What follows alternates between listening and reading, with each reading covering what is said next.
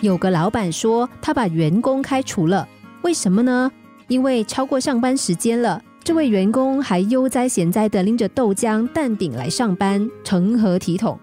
老板说：“我们是公关公司耶，公关人员怎么可以这么没有纪律？”也有个人说他把助理给解雇了，为什么呢？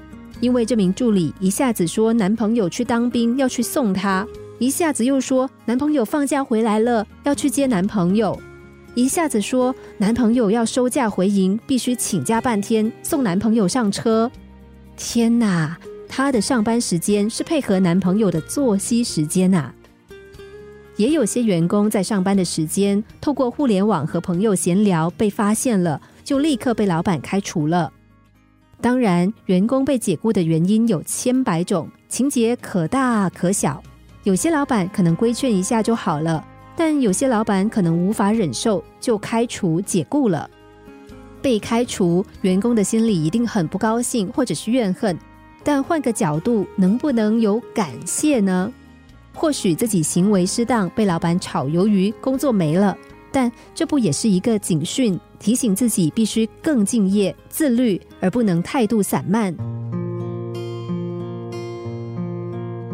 一天，有个男人不知不觉的开了快车，被警察拦了下来，也被开了罚单。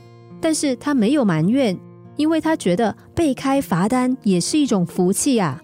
万一没有警觉，车子在高速公路越开越快，危险性越大。搞不好发生了车祸，可能连命都不保了。这个时候被开罚单，岂不是是福气？交通警察岂不是他的贵人？生命当中有时会很生气某一些人，但是事过境迁，或许会觉得打我们的人、嘲笑我们的人、讥讽我们的人，可能都是我们一生中的贵人。要不是他们在生命过程中点醒我们、触怒我们，或者开我们一张罚单。我们可能还是安逸无觉、散漫的过日子，或走在极为危险的快速道路上呢。